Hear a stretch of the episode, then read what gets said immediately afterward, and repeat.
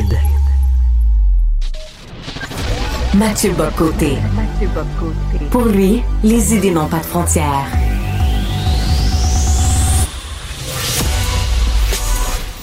Au contraire, les idées mènent le monde.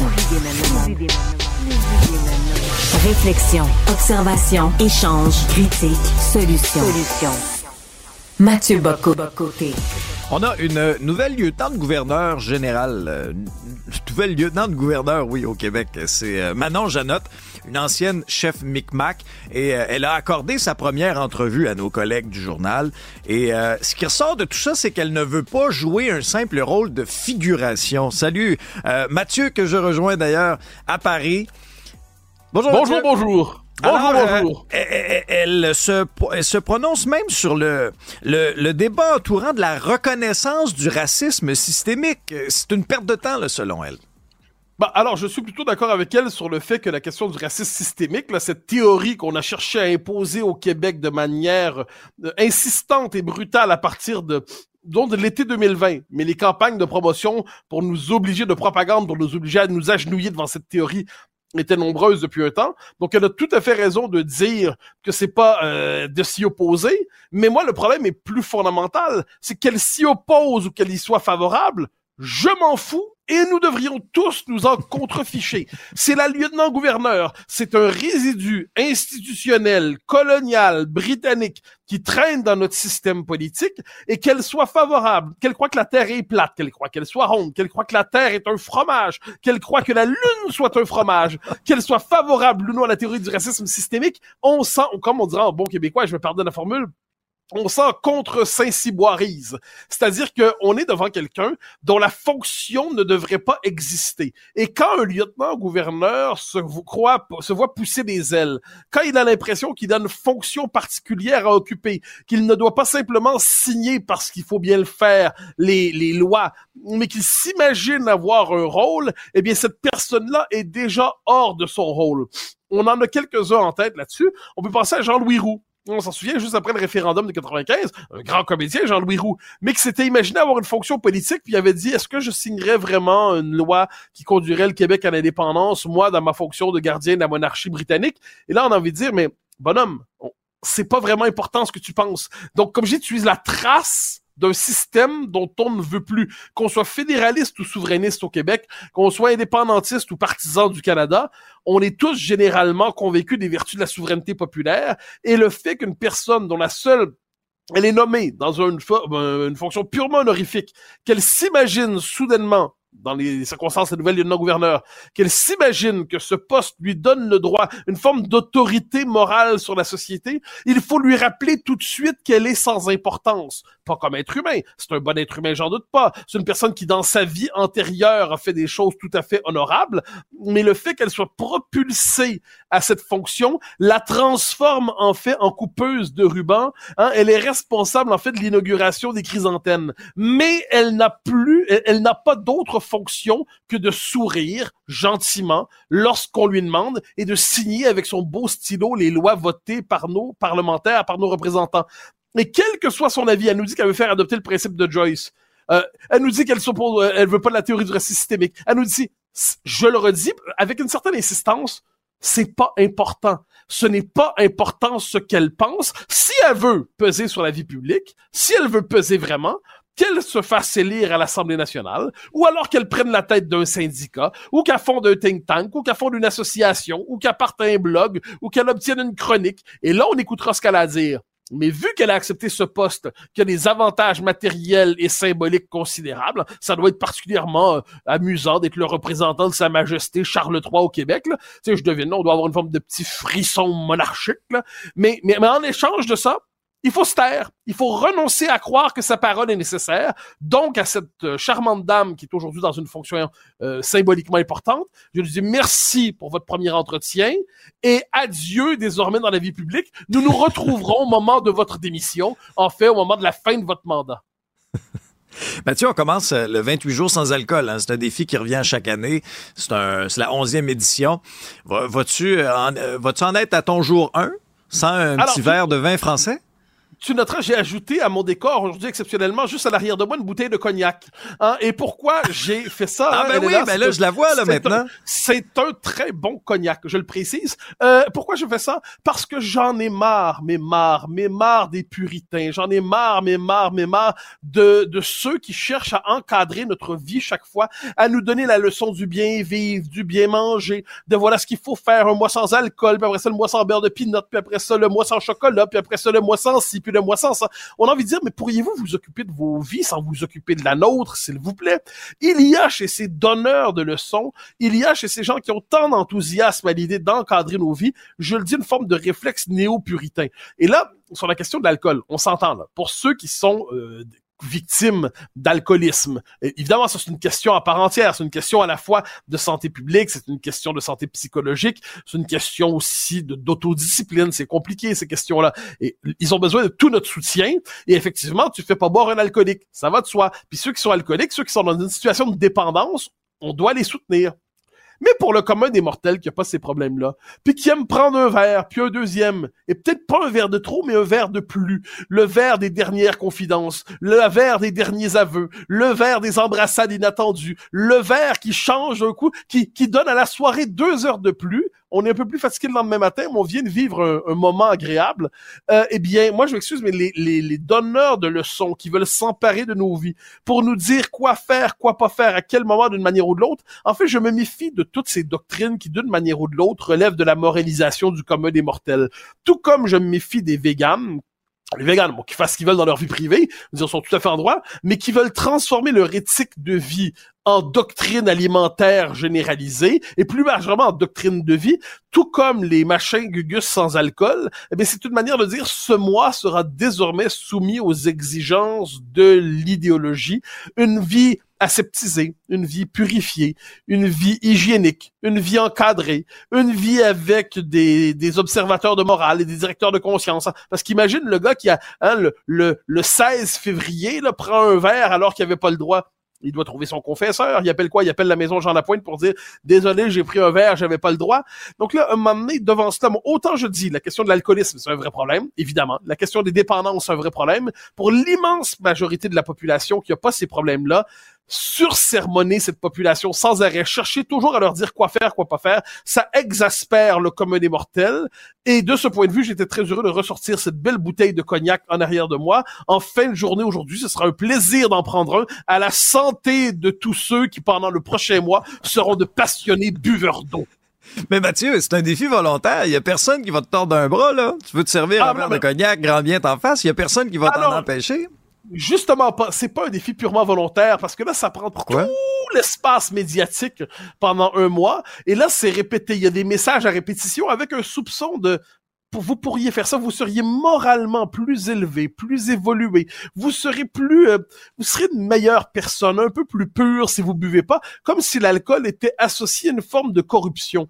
Or, un moment donné, ça fait partie des plaisirs civilisés. Euh, ensuite, on s'entend, il y a l'éthique du bien boire. Euh, mieux vaut bien boire que boire comme un trou, mais ça, ça va de soi. Euh, mieux vaut prendre un bon verre que trois mauvais verres, ça va de soi. Mieux vaut prendre un bon digestif que, que, prendre une espèce d'alcool qui permettrait de décaper quelque chose. Ça va de soi. Mieux vaut prendre un bon scotch que vider la bouteille. Ça va de soi. Tout ça va de soi. Mais tout ça relève des codes élémentaires, on pourrait dire l'éthique ordinaire de la vie des gens qui sont équilibrés.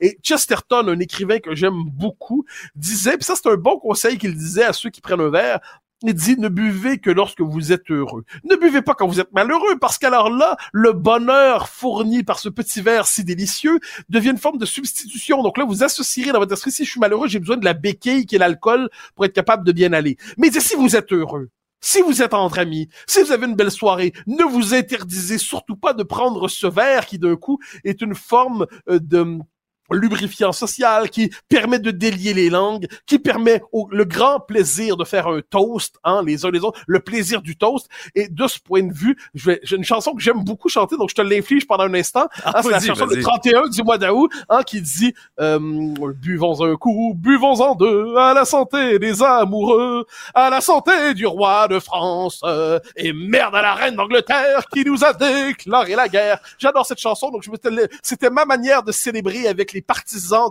du mois de, de l'aride 1er février, le mois de février, c'était ma réponse, une manière de leur dire bonne chance les gars. ben, Mathieu, écoute, moi, je vais me rendre, euh, je vais me rendre en France au cours des prochains mois et j'espère partager, tiens, un cognac avec toi puis que tu me tu chantes peux en ça. être certain. Avec bonheur, j'ai d'excellentes tables où je t'inviterai. Avec plaisir.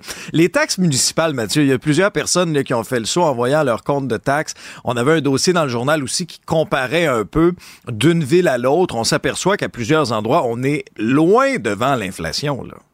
Ouais, et là, moi, je pense que si on passe la question des taxes municipales plus largement, au réflexe, euh, mais on pourrait dire au réflexe fiscal, euh, du fiscalisme gouvernemental, qui, on a l'impression qu'il n'y a pas de limite à la, multiplication des taxes, à, l'augmentation des taxes. Taxes et impôts, impôts et taxes, toujours officiellement pour se financer des services publics jugés essentiels, mais dans les faits, bien souvent, pour soutenir une bureaucratie obèse qui ne fait qu'alimenter son obésité. On n'est pas contre l'idée des services publics, là, on est tous d'accord, il n'y a, pas de- y libertariens autour de la table, du moins je crois pas.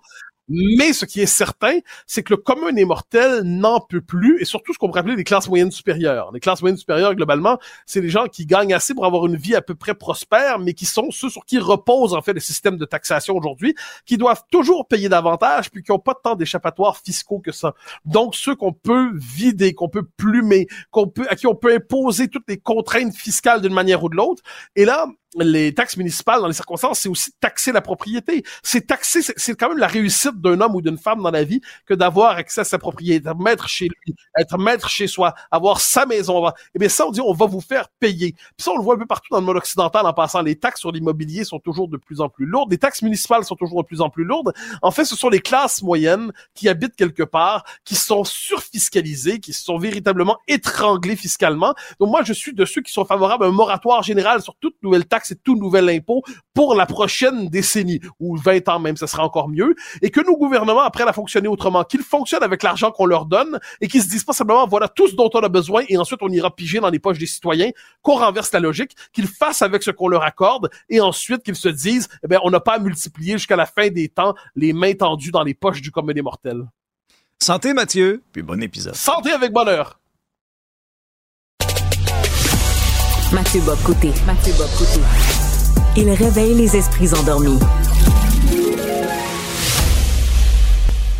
Alors, nous avons aujourd'hui formule spéciale. Notre ami Emmanuel Latraverse n'est pas des nôtres, mais nous ne serons pas mal accompagnés car Jean-François Lisée se joint à nous. Jean-François Lisée, bonjour. Mathieu Bocoté, bonjour. Alors, au sujet, au programme aujourd'hui, une question qui sent bon, je dirais, le, le péquisme des années 70 et même l'indépendantisme de la fin des années 60, la question d'un dollar québécois, d'une piastre québécoise. On n'avait pas l'habitude de parler de ça trop souvent, mais Régis Labaume, hein, euh, l'homme, euh, le grognon qui se prend pour un sage, a décidé de ramener le débat ces derniers jours et tu as écrit sur ça, je voulais t'entendre. Jean-François, vas-y.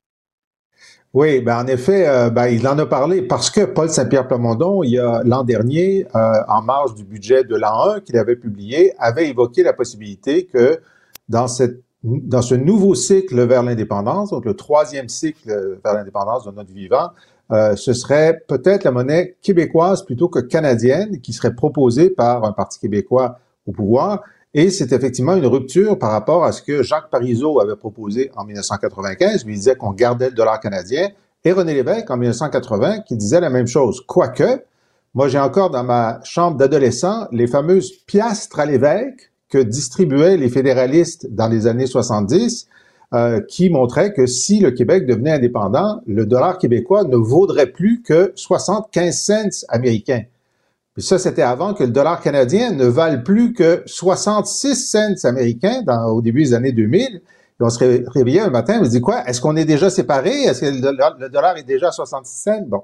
Alors, quoi qu'il en soit, euh, Régis pose la question, euh, pour qui se prend-il finalement euh, ce Paul Saint-Pierre Plamondon? N'est pas Parizeau qui veut. Et euh, effectivement, nous sommes. Alors, je lui ai répondu. Moi, j'aime bien Régis, euh, euh, y compris dans ses euh, dans ses outrances, parce qu'il, comme j'écris dans mon texte du Devoir hier, il a la dent dure généreuse. Il, il est il est avec tout le monde, euh, les libéraux, euh, la- les caquistes et, et, le Parti québécois. Quoi qu'il en soit, Et je souligne qu'il a au moins clarifié une chose dans cette chronique, c'est qu'il est indépendantiste. On savait qu'il l'avait été dans le passé. Il avait déjà été candidat à l'investiture péquiste à Québec dans le siècle dernier, mais là, il se, c'est en tant qu'indépendantiste qu'il se, euh, euh, qu'il s'inquiète de ce, de ce changement-là. Alors, entre indépendantistes, je dis, bon, Régis, je vais te rassurer parce que moi aussi, j'avais fait cette, euh, cette réflexion lorsque j'ai fait ma course au leadership en 2015 et j'ai consulté M. Parizeau, euh, qui était toujours parmi nous, et je lui ai dit, ben, écoutez, avec, avec le nouveau contexte, euh, parce qu'il y a des économistes qui disent que euh, maintenant, la crise de l'euro a démontré que avoir une monnaie commune lorsqu'on est à la périphérie, comme euh, les pays méditerranéens, le Portugal, euh, l'Espagne, sans parler de la Grèce, c'est peut-être contre-productif pour certaines économies. et donc, ça a obligé même l'Allemagne à obliger Bruxelles à dire, bon, à partir de maintenant, au nom de la stabilité d'une monnaie commune, tous les pays européens devront montrer leur budget national à Bruxelles. Alors, ça veut dire que dans un Québec indépendant, notre ministre des Finances irait à Ottawa pour montrer notre budget au nom de la stabilité de la monnaie commune. C'est quand même un petit, comme indépendantiste, c'est quelque chose qui heurte mon esprit. Bon. Et deuxièmement, ce qu'on a vu, c'est que euh, au cours euh, des 30 dernières années, lorsque des pays comme l'Argentine, l'Équateur ou d'autres ont voulu associer leur monnaie au dollar américain, euh, les spéculateurs ont dit, ah ah, là, on va faire beaucoup d'argent avec ça parce que ce lien-là n'est pas très robuste. Donc, on va faire craquer, on va faire beaucoup d'argent en faisant craquer ces pays-là, en jouant sur leurs obligations, par exemple, pour les forcer, dans la crise, à ne plus se lier sur le dollar américain et avoir leur propre monnaie. Alors, j'ai dit, M. Parizeau, et j'étais très, très euh, euh, hésitant. J'ai dit, s'il fallait que je prenne cette position-là et que Jacques Parizeau sorte puis dise, bah, M. Lisée, euh, il sait pas de quoi il parle, etc. Parce que M. Parizeau, euh, c'est pas seulement un économiste, et il était très féru de politique monétaire. Ouais. puis moi, on m'a dit que s'il n'avait pas décidé de consacrer sa vie à l'indépendance, il aurait été un jour soit président de la Banque royale du Canada ou président de la Banque du Canada. Euh, qui, où il avait travaillé jeune d'ailleurs, où il avait été remarqué pour la qualité de, de sa science. Alors quoi qu'il en soit, M. Parizeau m'a dit, oui, moi aussi, j'en suis là. Et je pense effectivement que... Si je peux me permettre, c'est pas si nouveau. J'ai souvenir à la fin des années 80. Jacques Léonard, par exemple, une figure bon, qui, plus, qui, était au cœur de la, vie indépendantiste, disait si c'était de moi, j'irais vers une monnaie de Québec souverain, mais les circonstances font qu'on a une forme de compromis politique là-dessus. Jacques Parizeau a toujours, quand on fait l'histoire de son positionnement, c'était une forme de compromis politique chez lui, le, la, la monnaie, le, le dollar canadien, en disant bon, on est euh, on est obligé. Les, citoyens s'attendent à ça. On est prêt à faire cette, concession, d'autant qu'on contrôle le cadre de la masse monétaire canadienne, disait-il à l'époque. Donc j'ai l'impression que dans l'histoire de la pensée souverainiste, l'idée d'une monnaie québécoise revient en boucle, rarement comme proposition principale, mais c'est pas quelque chose que euh, Paul Saint-Pierre Plamondon a sorti de son chapeau.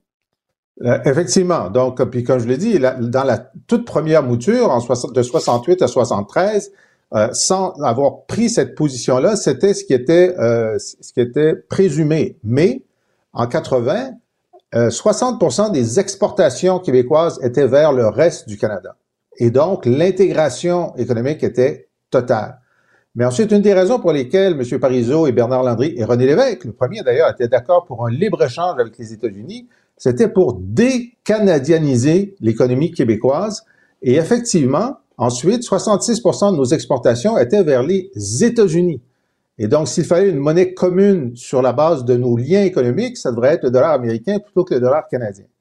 Mais en 95, donc j'étais conseiller de, M. Parizeau, et lui considérait que euh, pour assurer euh, la transition à long terme, et, moi, pour moi, il n'a jamais évoqué autre chose que ça en 95. Mais de 95 à 2010-2015, ce qui s'est produit aussi, c'est que L'explosion de l'exploitation pétrolière dans le reste du Canada a dopé le dollar canadien à un tel niveau que ça a rendu nos exportations du Québec surévaluées, c'est-à-dire on était trop cher pour les États-Unis et donc ça a détruit 55 000 de nos emplois manufacturiers. Alors là, ça devenait clair que si on avait eu une monnaie québécoise, on aurait sauvé 50 000 emplois manufacturiers.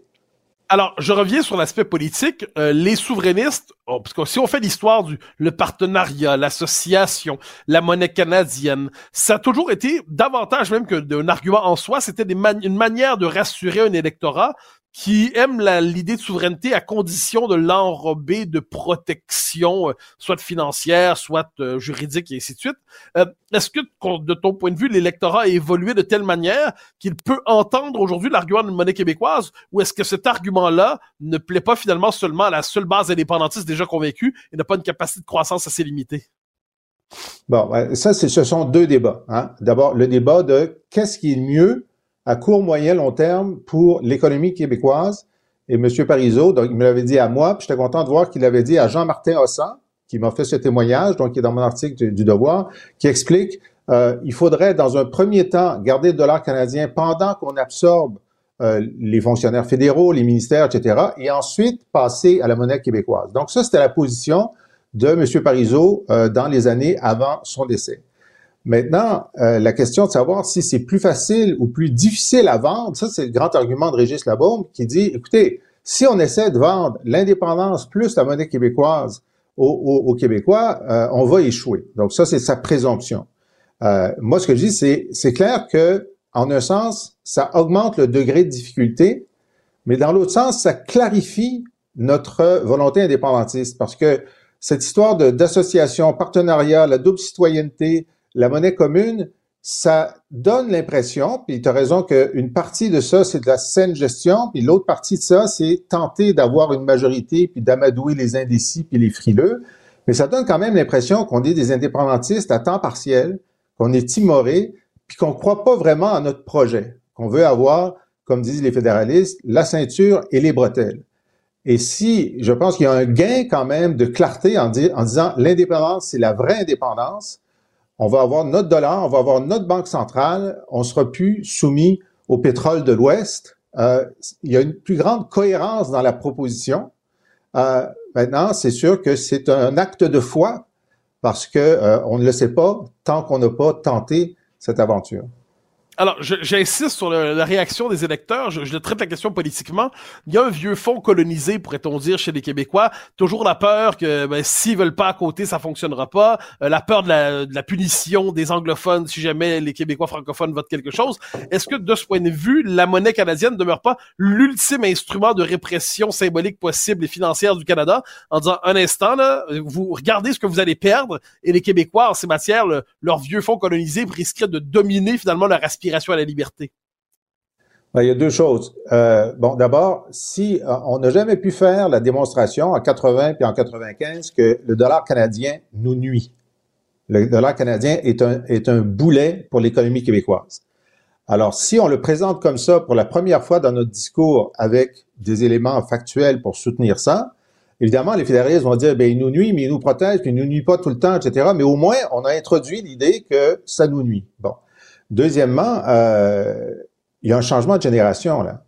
Euh, lorsque euh, cette idée qu'on n'est pas né pour le succès, euh, qu'on a peur d'avoir peur, ça c'est la génération de tes grands-parents, de tes parents, puis toi tu as encore un peu de une part de ton ADN qui résonne à ça. Toi moins que la moyenne des Québécois, mais quand même. Je pas l'impression.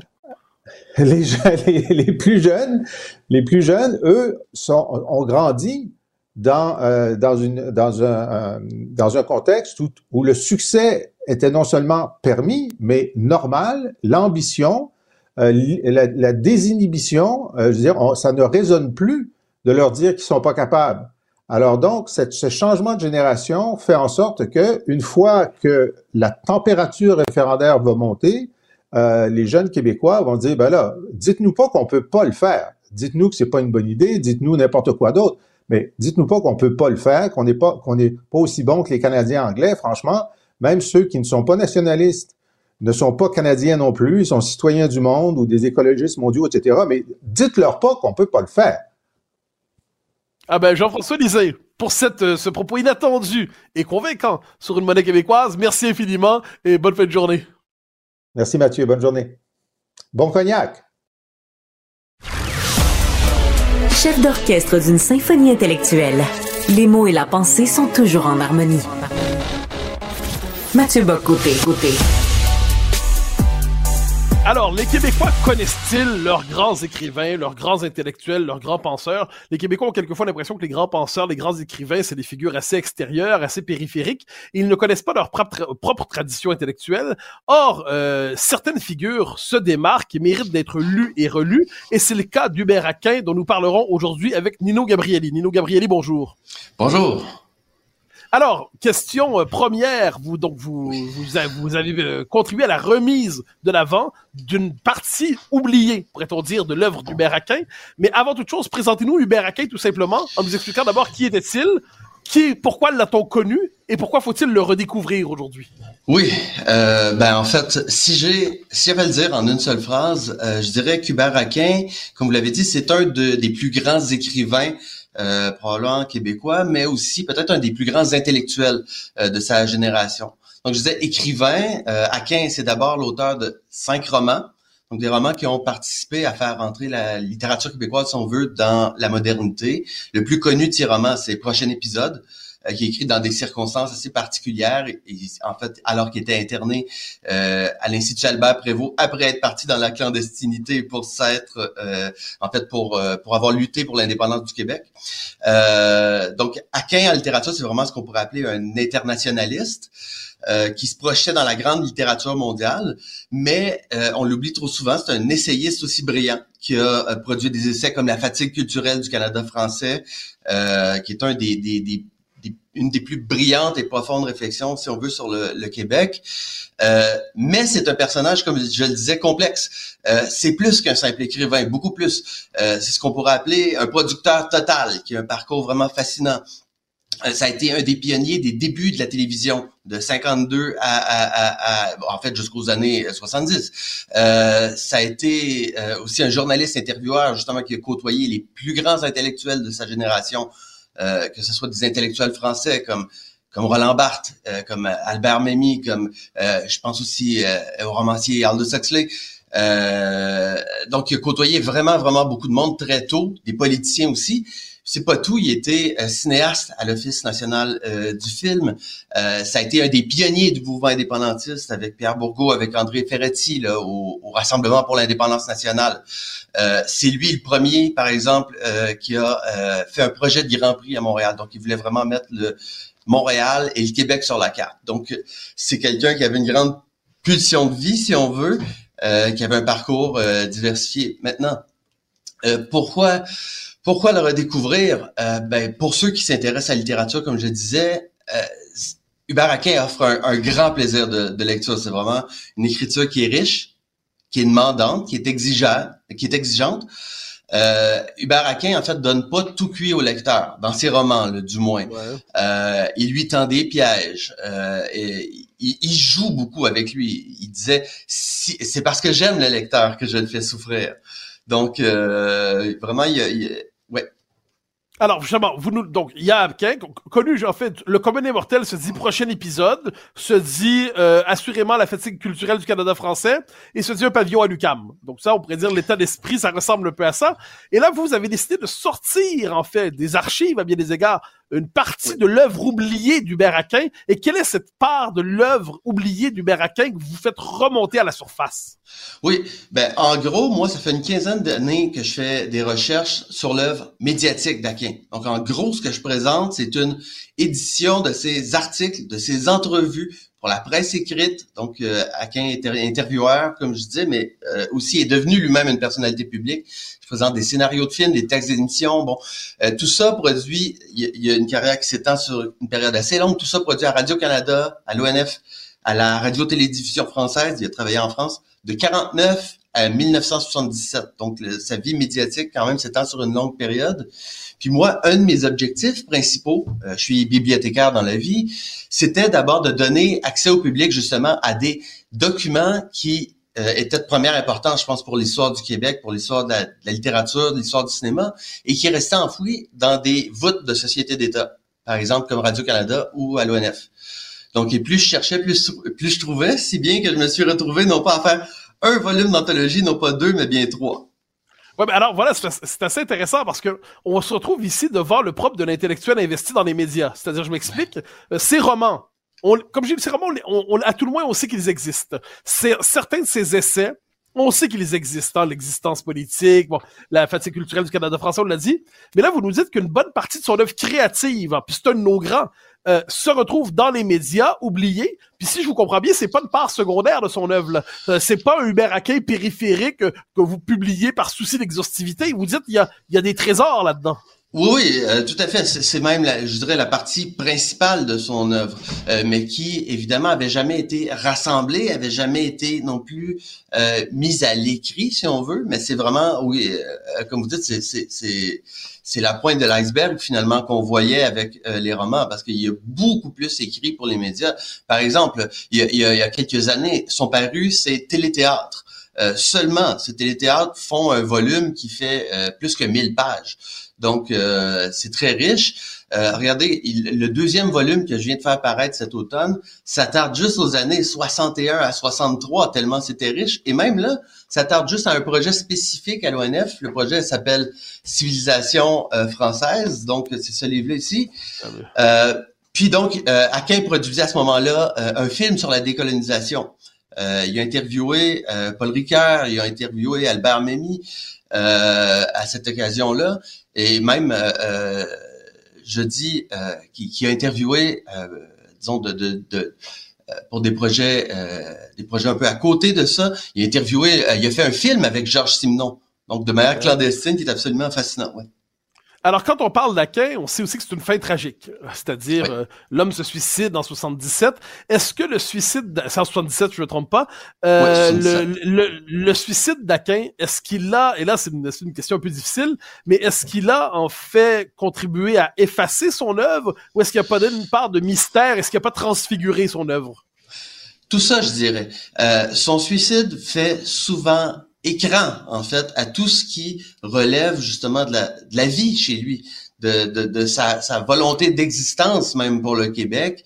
Euh, on a, en fait, c'est sûr que c'est un sujet facile. Le suicide aussi, c'est beaucoup plus facile de parler de ça que de parler des sujets graves qui sont dans ses romans ou dans ses essais ou même dans son œuvre médiatique. Donc, disons que le, le suicide fait le suicide d'Aquin fait un peu d'ombre peut-être à, son œuvre, en même temps qu'il, encore une fois, c'est un, des pièges qu'il a tendu, peut-être qu'il nous a tendu, euh, euh, parce qu'on en fait une clé d'interprétation d'à peu près euh, tout ce qu'il a, a, écrit.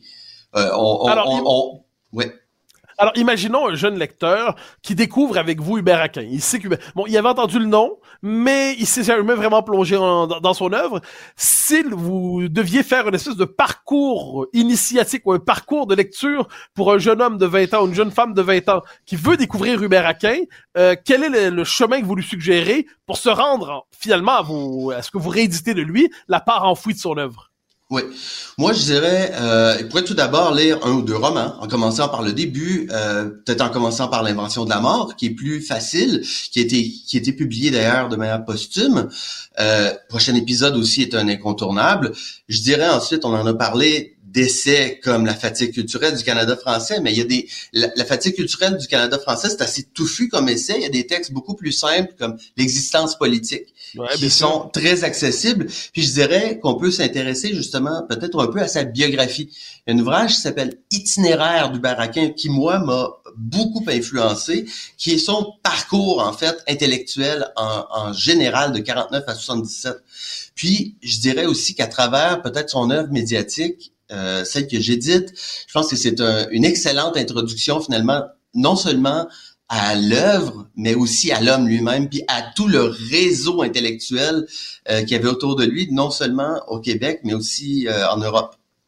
Alors, vous l'avez dit, Hubert Aquin, penseur indépendantiste. Et la pudeur voudrait probablement qu'on laisse ça de côté, hein, pour pas donner l'impression d'avoir des biais. Mais confessons nos biais, à tout le moins je confesse les miens. Euh, Aquin, l'indépendantisme m'a toujours passionné. Euh, parce que au moment où le Québec semble émerger, début des années 60, ou au moment où on pense que tout s'envole, lui, il parle de la fatigue culturelle d'un peuple. Euh, il y a quelque chose d'assez particulier chez lui. Au moment où on a l'impression que l'enthousiasme est là pour tout le monde, lui se dit, ce peuple est peut-être moins enthousiaste et vivant qu'on ne le croit. Donc, question 1. En quoi le texte La fatigue culturelle du Canada français peut-il nous, nous éclairer? Et aujourd'hui, de quelle manière l'œuvre d'Aquin peut-elle nous éclairer sur la question politique québécoise? Ben, en fait, je dirais euh, qu'il y a un nationalisme chez Aquin euh, qui est euh, qui en fait qui peut inspirer euh, la, la, nouvelle génération. c'est un nationalisme, si on veut, d'ouverture, d'émancipation, d'existence, si on veut, qui s'oppose à ce que certains pourraient appeler peut-être un, un, nationalisme de, de, puissance et de domination. Là. pour Aquin, en fait, la révolution nationale de l'indépendance du Québec, c'est un acte, et là je reprends ces mots, c'est un acte d'amour d'amour envers soi-même et de création. C'est une ouverture au monde. Euh, donc, et ça, ça suppose chacun de pouvoir se déterminer pour soi-même, par soi-même, euh, euh, dans tous les domaines, donc sur les plans culturels, politiques, économiques. Euh, la fatigue culturelle, en fait, on, on l'utilise souvent quasiment, euh, ce texte-là, pour le contraire de ce qu'il veut dire. On, veut faire des fois du Aquin euh, finalement un, fatigué. Encore une fois, on, on met ça par on, met ça à la lumière de son suicide comme si c'était un promoteur de cette idée-là. Au contraire, il a dénoncé. Donc, il a voulu. Il y avait quelque chose de la provocation là-dedans en, en disant aux Québécois, effectivement, on est fatigué ben c'était pas pour l'être encore plus, c'était un peu comme son son maître Maurice Séguin, euh, euh, le, fondateur de l'école néo-nationaliste au Québec, euh, c'était un peu de la provocation selon moi. Il voulait faire réagir. Et ce texte-là répond en fait à un autre texte de Pierre Elliott Trudeau.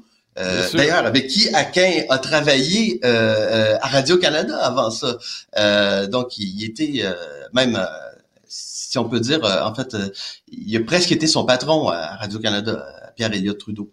Donc, alors, euh, on, arrive vers la fin de notre entretien, mais une dernière question. Donc, Aquin, vous nous dites, il faut le redécouvrir. Je me permets d'élargir.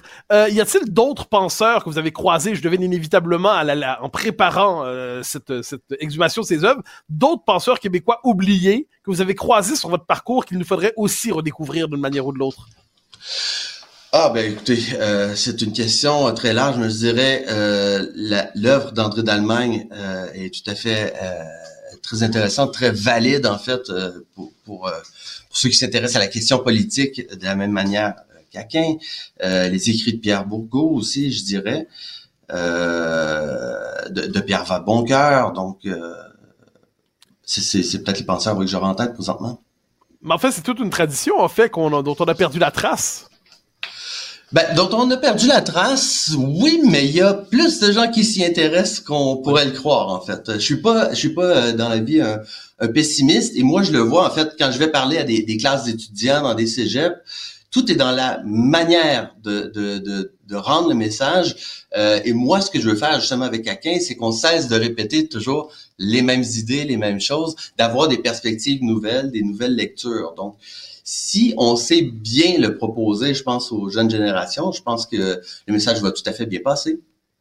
Alors, Nino Gabrieli, je me permets de référer encore une fois à vos deux ouvrages. Donc, il propose un retour sur une partie engloutie de l'œuvre d'Hubert Aquin. Et cette part engloutie est peut-être finalement au cœur de son œuvre. Vous nous invitez à la découvrir, à la redécouvrir. Nino Gabrieli, je vous remercie infiniment pour votre passage à Cube. Merci. Il manie les idées avec tant d'agilité, même les plus grands funambules sont jaloux de son talent. Mathieu Bocoté. Alors, je n'ai jamais fait mystère de mes réserves, pour ne pas dire de mes critiques, pour ne pas dire de mon hostilité à ce qu'on appelle l'écriture inclusive et tout ce qu'elle représente. Mais le fait est qu'il y a des partisans de cette écriture, il faut leur donner la parole pour ne serait-ce que comprendre ce qui les amène à croire que la langue française doit être amendée dans cet état d'esprit. Et c'est pourquoi nous recevons Raphaël Provost, qui est de, du groupe Ensemble pour la diversité et qui est partisan si j'ai bien compris, nous le dira, d'une partie, tout moins d'une partie du programme de l'écriture inclusive. Raphaël Provost, bonjour. Bon matin, Mathieu. Je suis content de te rencontrer pour une première fois. Ben, c'est un bonheur. Alors, question première, donc l'écriture inclusive, je comme je dis, je ne le cache pas, je suis de ceux qui veulent y faire barrage, mais vous êtes de ceux qui disent l'écriture inclusive, c'est pas de mauvaise chose et ça fait du bien à la langue française. Qu'est-ce qui vous amène à penser cela? Au-delà de faire du bien à la langue française, c'est que ça fait beaucoup de bien à beaucoup de gens au Québec. Donc l'écriture inclusive peut paraître un peu complexe pour beaucoup de gens. C'est vrai que c'est complexe. Le français à la base est très complexe. Ça peut sembler comme si on venait en rajouter une couche. Mais en faisant ça, c'est qu'on s'assure de respecter beaucoup de gens. Et l'écriture inclusive n'est pas respectueuse que pour les personnes LGBTQ+. Ça l'est aussi pour les femmes, pour beaucoup de gens. Et je pense que c'est s'y mettre. Moi, il y a quelques années, je l'utilisais pas. Je savais même pas ce que c'était. Mais comme directeur général d'une organisation qui représente représente beaucoup de gens.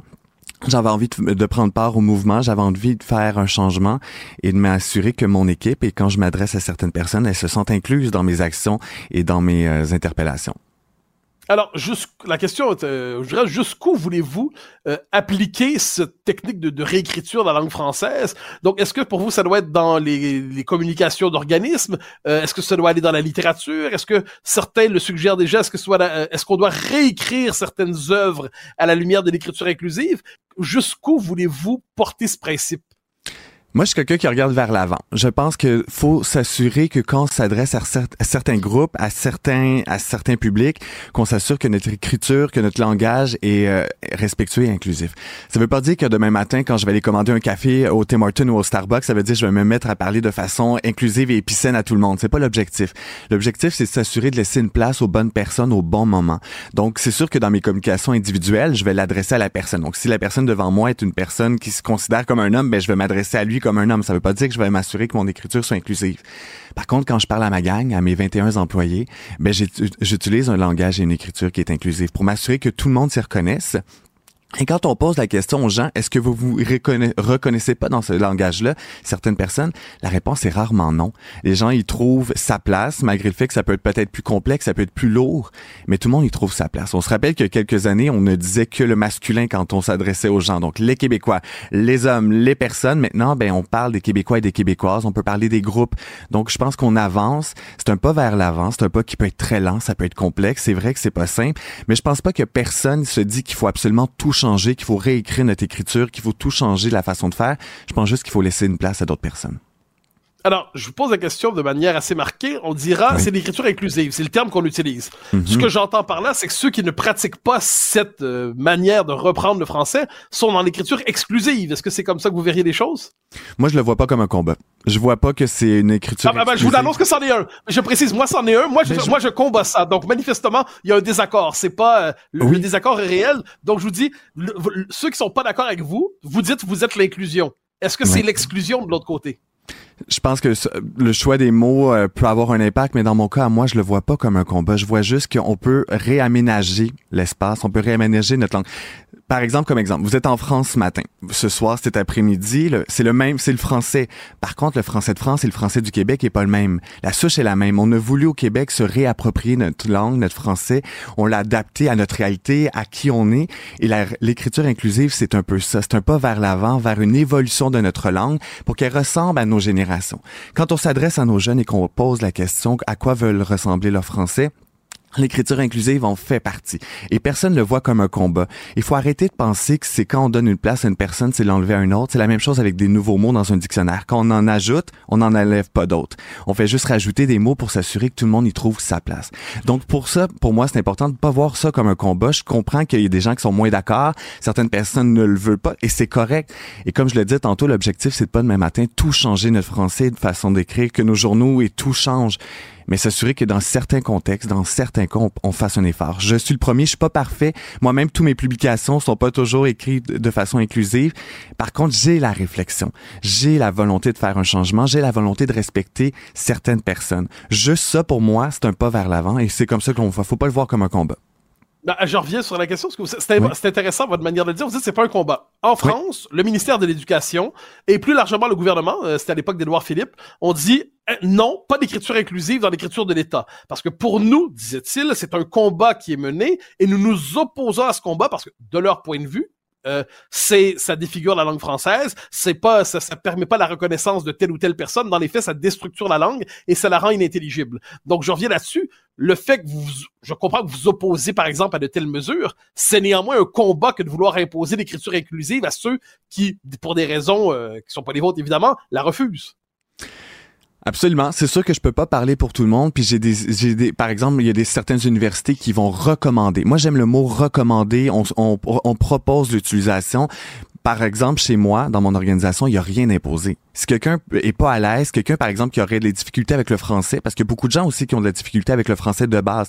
C'est une langue qui est complexe pour beaucoup de gens. Je fais plein de fautes moi aussi, même si c'est une langue qui me passionne. Par contre, euh, je vais respecter le rythme de chacun. Donc, c'est ça qui est important. Donc, c'est sûr qu'on peut pas rien imposer dans aucune institution, mais je pense que d'avoir la réflexion, et je lisais le papier dans le, dans le devoir qui est paru il y a quelques jours, c'est aux gens de décider, c'est aux gens de voir qu'est-ce qu'ils vont en faire. Si les gens l'utilisent et qu'il y a certaines personnes qui l'utilisent, allons dans cette direction-là. Donc, suivons ce, ce mouvement-là. Et quand on ouvre nos médias sociaux et qu'on écoute nos jeunes et qu'on voit nos jeunes ce qu'ils font, il utilise cette écriture inclusive-là. Donc, on est mieux de le faire ensemble et de bien le faire et de mettre des paramètres à la limite, donc pour s'assurer que c'est bien fait. Parce que c'est vrai que ça peut partir dans tous les sens. Vous dites que c'est une question de rythme. C'est-à-dire, dans votre organisation, quelqu'un qui dirait, bah, bah, je vais aller à mon rythme, mais quelqu'un qui vous dirait, je suis pas d'accord. Pour moi, c'est pas de la langue française. Pour moi, c'est pas ça le français. Le français a ses propres règles.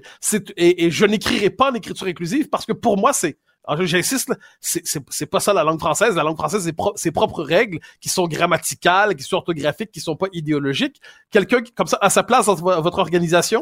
pour ne pas être cordonnier mal chaussé, je prendrais le temps de discuter avec cette personne-là, comme toute autre réalité qu'on aborde, parce que c'est ça qu'on fait comme organisation, on aborde des réalités qui sont parfois peu comprises par des groupes qui peuvent sonner comme des idéologies qui sont pas du tout des idéologies mais des réalités. Donc on prend le temps de jaser avec les gens. Et je trouve que dans ce contexte-ci, c'est pour ça que j'aime pas parler d'un combat parce que quand on, on, combat, on parle pas. Et pour moi, le dialogue est extrêmement important. Donc d'avoir dans une équipe quelqu'un qui serait plus réfractaire et c'est correct par exemple à l'utilisation des pronoms, à l'écriture inclusive, de prendre le temps de jaser, d'expliquer le pourquoi on fait ça et que ça a un impact sur certaines personnes et qu'on ramène l'humain et qu'on ramène que au-delà des mots, on parle de personnes. Et l'objectif, c'est ça, c'est de s'assurer que beaucoup de personnes trouvent leur place dans notre belle langue qui est le français peut-être que la discussion va être différente et on va s'éloigner du combat. Moi, c'est comme ça que je le vois, comme toute autre réalité. J'entends votre argument. Vous dites c'est pas un combat, c'est une discussion. Alors, imaginez, on a la discussion, puis au terme de la discussion, je suis pas d'accord. Je dis, vous, vous m'avez pas convaincu. Euh, à un moment donné, il y a une décision de l'imposer ou non. C'est-à-dire, je, parle de cette personne fictive dans votre organisation qui, qui s'y opposerait. Si vous dites, j'ai entendu vos arguments, je ne suis pas d'accord, je ne l'utiliserai pas, et c'est pas parce que je la comprends pas. C'est parce que je comprends votre projet et je ne le partage pas. Est-ce que pour vous, c'est une position qui est recevable dans votre organisation? Ben, c'est sûr que ça m'est pas encore arrivé, mais je me pose la question si ça m'arrivait, qu'est-ce que je fais? Je pense que je donnerais le temps au temps. Je voudrais aussi revoir la personne, peut-être que je me remettrai en question dans ma façon d'expliquer. Est-ce que nous-mêmes, est-ce qu'on est parfait dans notre façon de vouloir présenter les choses? Euh, C'est vrai que l'écriture inclusive n'est pas l'écriture euh, officielle au Québec. On veut s'assurer qu'il y a un respect, donc la façon d'écrire. Je, je, serais le premier à réfléchir, à remettre certaines choses en question, mais je voudrais que la personne aussi devant moi fait ce bout de chemin là.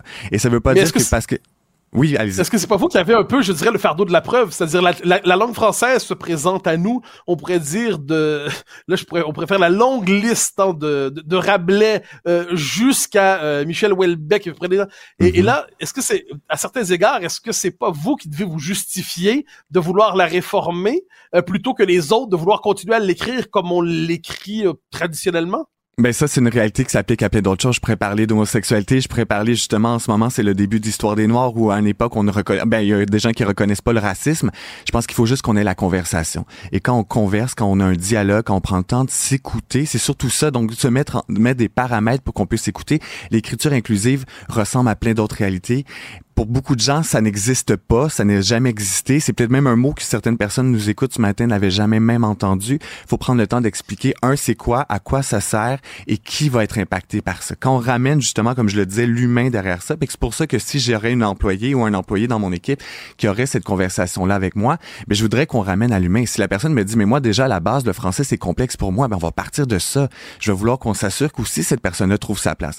Quand je prends ma place, je prends ma place. Je prends pas la place d'une autre personne. Quand on met la place pour l'écriture inclusive, on veut pas tasser tout le français. On veut juste pouvoir s'assurer que l'écriture inclusive aussi ait sa place. Et je pense que c'est pour ça qu'il faut pas le voir comme un combat, mais plus comme un réaménagement de notre français. Et la preuve, je le disais, le québécois est différent du français. Pourtant, c'est du français. Mais on l'a mis à notre, à notre couleur, à notre réalité. Puis je pense que l'écriture inclusive, ben, c'est un pas vers l'avant pour que ça ressemble encore plus à qui on est au Québec. C'est diversifié le, Québec, c'est complexe le, le Québec, mais la langue, c'est la même chose. Mais alors, mais je, donc j'entends votre argument, mais vous, vous dites c'est pas un combat. Je me permets, de, avec insistance, vous me pardonnerez. C'est un mot que j'aime pas, avez pas dans ce contexte Vous avez devant vous quelqu'un qui vous dit c'est un combat. Parce que moi, je, je, respecte votre point de vue, mais je le combat, votre point de vue. Je pense que fondamentalement, votre euh, lecture de la langue, donc qui présuppose que la langue telle qu'on l'a connue jusqu'à présent était discriminatoire et exclusive, je l'entends, sinon la nouvelle langue ne serait pas inclusive. Donc, je vous dis, c'est un combat. Ça, en tant que tel, il faut, ne serait-ce que, on décide jamais quand quelqu'un nous combat, euh, mm-hmm la réalité veut que le combat soit partagé. Absolument. et, Si, on et si on vous dit, si on vous dit finalement, c'est que la langue française est pas est pas discriminatoire comme vous l'entendiez, elle n'est pas exclusive globalement et plus encore, elle a son propre système de représentation qui n'est pas idéologique mais grammatical. C'est c'est un argument que vous pouvez entendre. Autrement dit, se pourrait-il que finalement vous-même, au terme de la discussion que vous appelez, vous en avez plaidé pour le dialogue, se pourrait-il que vous révisiez vous-même votre préjugé favorable à l'écriture inclusive? Ben, je, vais reprendre ce que vous avez dit. moi, je veux imposer absolument rien. Donc, si c'est votre point de vue, si vous voulez vous en tenir à ça, c'est une chose. Par contre, je veux apporter de la nuance dans la conversation. Peut-être qu'à cette heure-ci, même 8h55, vous dites, moi, c'est ça ma position, c'est ça mon combat, je m'arrête là. Peut-être que vous allez partir un peu plus tard et vous allez avoir une réflexion. Peut-être que ça va mûrir et c'est ça mon objectif. C'est ça mon objectif comme organisation. Ou peut-être l'inverse et c'est correct. Par contre, on aura eu une conversation. J'aurais eu l'occasion de présenter ce que j'en pense et je pense que pour la langue française, tout est question d'intention. Quand on parle de, c'est une langue qui, qui peut être discriminatoire parce que justement elle est genrée, c'est très masculin féminin. Par contre, quand on fait une publication, un texte où on écrit quelque chose, faut ramener à l'intention de base. Si l'intention c'est oui discriminer puis tasser les gens parce que je veux écrire au masculin parce que je veux pas que les femmes s'y reconnaissent ni d'autres euh, par exemple les personnes non binaires, ça c'est une chose. Si je le fais parce que c'est comme ça qu'on me l'a appris et que j'ai aucune mauvaise intention, pour moi, est là la nuance. Tout est question d'intention. Pour beaucoup de gens, le français, c'est vrai que c'est complexe. Mais si l'intention, c'est pas de blesser personne, mais c'est d'écrire comme ça, c'est tout autre combat. Et je le comprends, le combat. Mais il peut être sain, le combat, si chacun a la place de s'exprimer, d'écouter l'autre. Et pour moi, c'est beaucoup plus un dialogue et à la limite, le, un débat, plus qu'un combat. J'aime pas me battre. Je pense pas que ça sert à grand chose. Je pense juste qu'il faut qu'on s'exprime. Et si une, personne matin qui nous a écouté et qui a fait OK, je vais aller lire sur ce que c'est l'écriture inclusive. Ça veut pas dire qu'il va l'utiliser ou maintenant tout changer son français, mais d'au moins avoir la conversation ou si une journée son enfant va lui dire "Ah, j'utilise l'écriture inclusive, je peu plus que c'est." J'aurais réussi ma mission. Moi, je suis pas là pour euh, imposer quoi que ce soit, je suis là pour outiller et nuancer les gens. Il y a une, une grosse différence. Alors, Raphaël Provo, sur ce désaccord profond, documenté, et sur ce combat à tout le moins mené des deux côtés, c'est un plaisir de vous recevoir. Merci infiniment. Merci à toi. Bonne, journée à vous. Alors, chers amis, c'était un plaisir évidemment de vous retrouver. Nous nous retrouvons vendredi prochain, pour que dis-je vendredi prochain, lundi prochain, pour la, la, poursuite de cette analyse de l'actualité. Donc, c'était un plaisir de vous voir et très bonne journée à vous.